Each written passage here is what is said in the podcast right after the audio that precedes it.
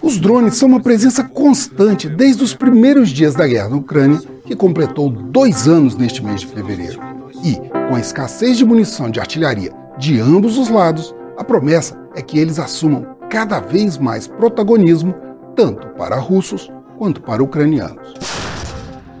Mas qual é o papel dos drones nesta guerra? Este é o Vasto Mundo, podcast de relações internacionais do tempo, e juntos vamos saber mais sobre o uso dessa tecnologia nos combates.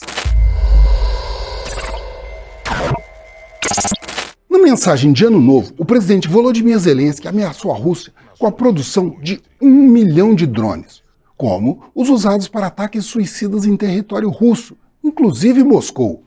De acordo com o Ministério da Defesa, em dezembro do ano passado, a indústria ucraniana foi capaz de produzir 50 mil aparelhos em um único mês. Drones do tipo FPV, sigla em inglês para visão em primeira pessoa. Pequenos, são semelhantes aos de uso civil, que custam 400 dólares e carregam menos de 5 quilos de explosivos antiblindados, capazes de destruir tanques que custam 2 milhões de dólares. Mas os russos também estão na corrida dos drones. Segundo o site Defense One, documentos vazados pelo grupo hacker Prana apontam planos de Moscou para produzir 10 mil drones kamikazes de projeto iraniano. Trata-se do Shahid 136, um aparelho de mais de 3 metros e meio de comprimento e pesando 200 quilos. Com autonomia para voar 2.500 quilômetros, ele é capaz de transportar mais de 30 quilos de explosivos. Segundo os documentos, supostamente copiados de uma empresa ligada à Guarda Revolucionária Islâmica do Irã, tecnologia e peças para 6 mil drones foram comprados por quase 200 mil dólares a unidade.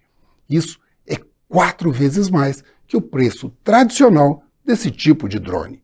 E, com base nos projetos, Moscou passaria a produzir 10 mil unidades do aparelho em uma indústria no Tartaristão, 800 quilômetros a leste de Moscou. O objetivo é usar os drones como ponta de lança de uma grande ofensiva contra a infraestrutura da Ucrânia e, com isso, acelerar o fim da guerra.